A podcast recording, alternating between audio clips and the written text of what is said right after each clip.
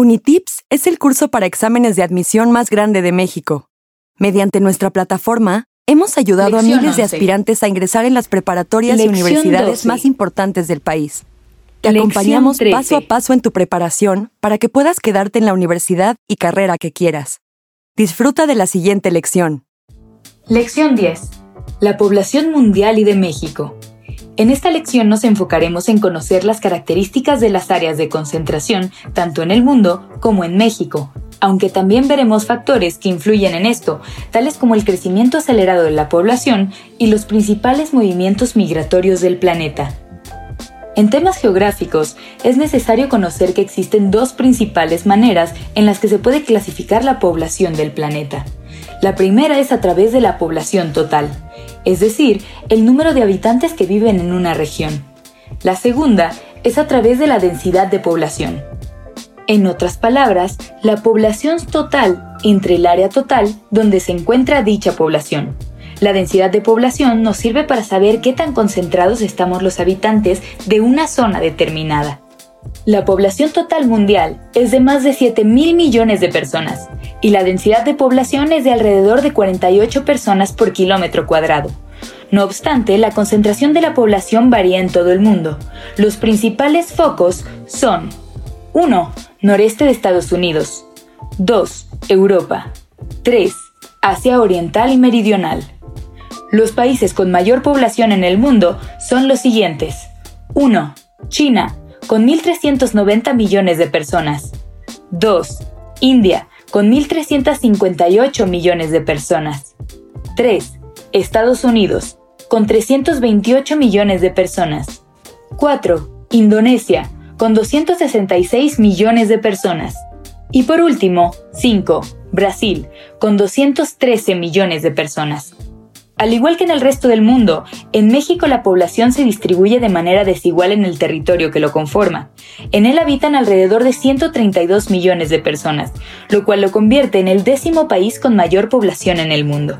El 34% de los habitantes del país se concentran en cuatro entidades. En primer lugar, en el Estado de México, donde se encuentra el 13.5% de la población. En segundo lugar, en Ciudad de México, donde se concentra el 7.4%. Después, Veracruz, con 6.7%, y finalmente Jalisco, con 6.5% de la población. El crecimiento acelerado de la población. La población crece cuando la tasa de natalidad es mayor que la tasa de mortalidad, es decir, cuando nacen más personas de las que mueren. Sin embargo, hablamos de un crecimiento acelerado cuando algunos factores intervienen para que la población crezca con mayor rapidez. La tasa de morbilidad la entendemos como la proporción de personas que se enferman en un tiempo y lugar determinado. Gracias a los avances de la medicina y de los hábitos alimenticios y saludables, se ha logrado reducir el riesgo de que las personas se enfermen y mueran. También se ha logrado aumentar la esperanza de vida en la población. Actualmente las personas viven cada vez más tiempo. Por ejemplo, durante 1930, las personas en México vivían aproximadamente 34 años. En 1960, 61 años. Y en 2016, 75 años. Las tasas de natalidad, morbilidad y mortalidad varían dependiendo de cada región y sus aspectos tradicionales, culturales, políticos y ambientales.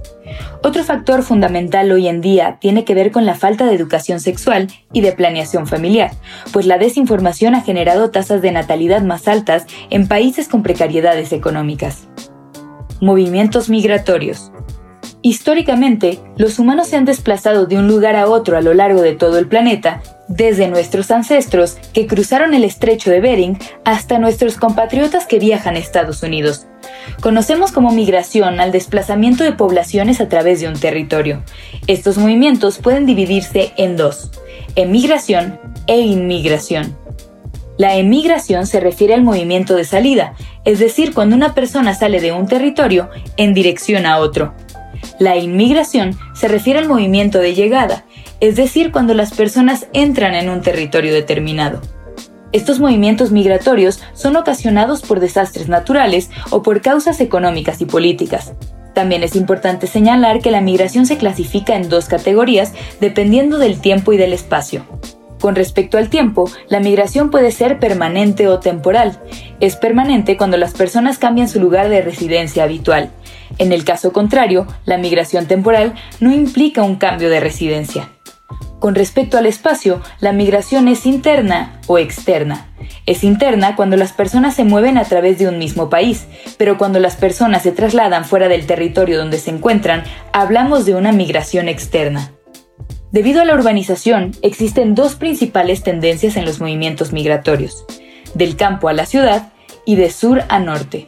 Los campesinos que dejan su tierra y viajan a la ciudad en busca de empleo son un ejemplo de la primer tendencia, mientras que los latinoamericanos que viajan a Estados Unidos y Canadá en busca de mejores condiciones de vida son un ejemplo de la segunda tendencia. Como ejemplo de los movimientos migratorios históricos más recientes, podemos destacar a los cubanos que emigraron a Miami durante la Revolución cubana en 1959 y a los damnificados por el terremoto de Haití en el año 2010 que emigraron hacia otros países en busca de refugio. Indica correctamente si es verdadero o falso. 1. La densidad de población es la población total entre el área total donde se encuentra esa población. 2. La población total mundial es de 5 mil millones y medio de personas. 3. El crecimiento de la población sucede cuando la tasa de mortalidad es mayor que el de natalidad. 4. A los fenómenos de migración se les conoce como inmigración y emigración. 5. Hubo un importante movimiento migratorio gracias a la Revolución cubana en el año de 1512. Resuelve los ejercicios de práctica en tu cuenta de Unitips y cuando estés listo, pasa a la siguiente lección.